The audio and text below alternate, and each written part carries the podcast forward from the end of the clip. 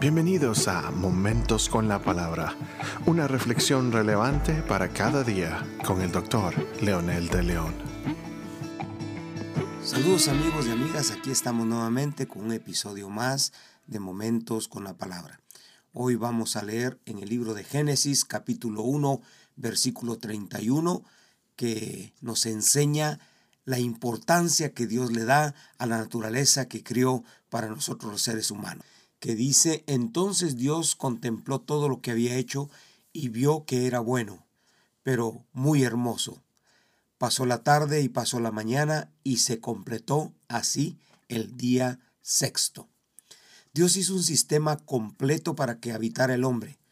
Solamente fueron siete días para que todo estuviera hecho, como está hasta la actualidad, solo que con la naturaleza caída del hombre se hicieron tantos cambios a la naturaleza que hoy, en la que hoy vivimos.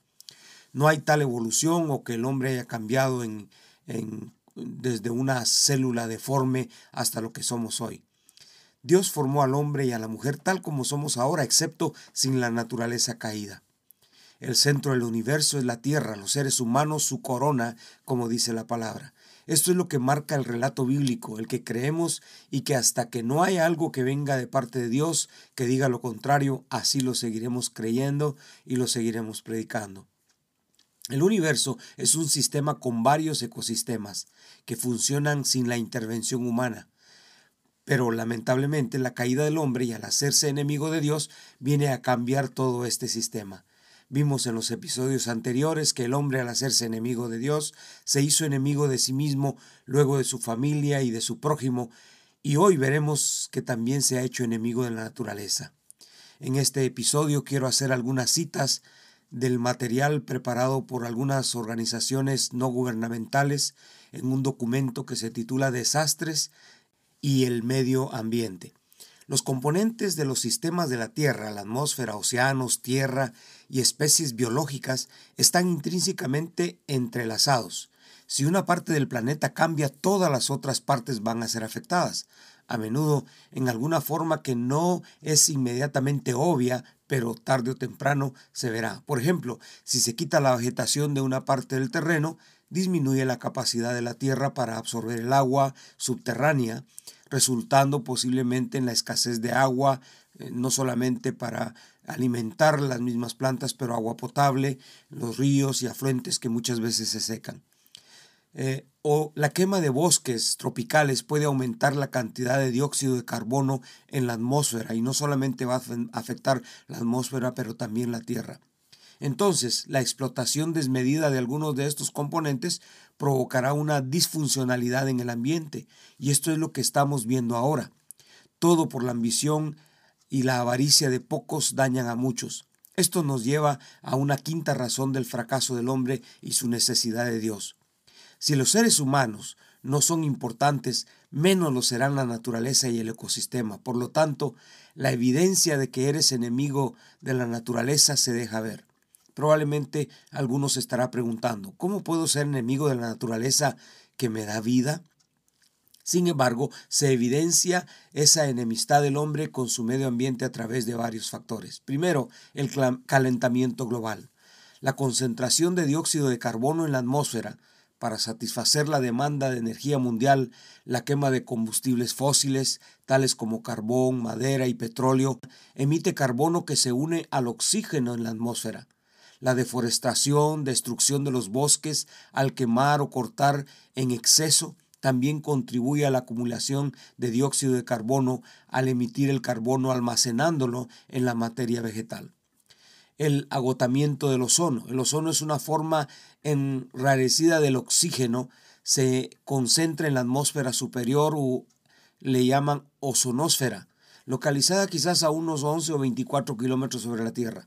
Esta capa de ozono que protege la vida de los perjudiciales rayos del sol se ha adelgazado a causa de la liberación del clorofururo carbonos, como le llaman los especialistas, productos químicos usados en refrigeración, productos de espuma y propulsores de aerosol, y hay otros factores también que algunos han estado descubriendo actualmente la contaminación del aire, la mayoría de los habitantes de las regiones urbanas del mundo respiran aire contaminado por lo menos un una parte del tiempo. Y por supuesto se cuenta la emisión de los vehículos que a diario están circulando en las grandes ciudades. Contaminación marina, causa de su gran volumen los océanos se usan frecuentemente como áreas de vertedero de los desperdicios de la sociedad humana. Las aguas de alcantarilla no procesada compuestas de excreciones humanas y desechos domésticos es la fuente principal de contaminación de los océanos y por supuesto la basura que va a parar a los océanos en grandes cantidades, toneladas, miles y millones de toneladas. El cautiverio y matanza de animales silvestres. Muchos animales se han extinguido y otros están por desaparecer para siempre del planeta por el, egoísmo de muchos. ¿Acaso Dios no mandó que cuidáramos lo que es nuestra casa? ¿No son suficientes estas evidencias de la autodestrucción del hombre por su naturaleza caída? Y algunos todavía justifican su avaricia poniéndole un nombre, progreso humano. No dudamos que el progreso tiene un costo, pero a los avaros no les importa sobreexplotar lo que se está acabando. A algunos no les importa quedarnos en la vil calle o en la peor de las situaciones con tal de tener lo que ellos están demandando. ¿Qué le parece si ora conmigo y le pide a Dios que le dé sabiduría para darse cuenta lo que ahora estamos haciendo con lo que Él nos dejó como nuestro hogar, como nuestro lecho? Y precisamente es porque al ser enemigos de Dios no nos importa lo demás. Por eso urge regresar a ser amigos de Dios. Padre, en el nombre de Jesús, ayúdanos a entender que como seres humanos debemos cuidar lo que tú nos diste todo lo que tenemos en la tierra se va a acabar. Se está autodestruyendo el hombre con la explotación desmedida de lo que tú nos dejaste que administráramos. Tu palabra dice que todo lo creaste lindo, hermoso y el ambiente era precioso, pero infortunadamente muchos no lo, no lo han sabido aprovechar. Ayúdanos a ser sensibles al grito desesperado de nuestra tierra, porque la estamos acabando. En el nombre de Jesús te lo pedimos. Amén.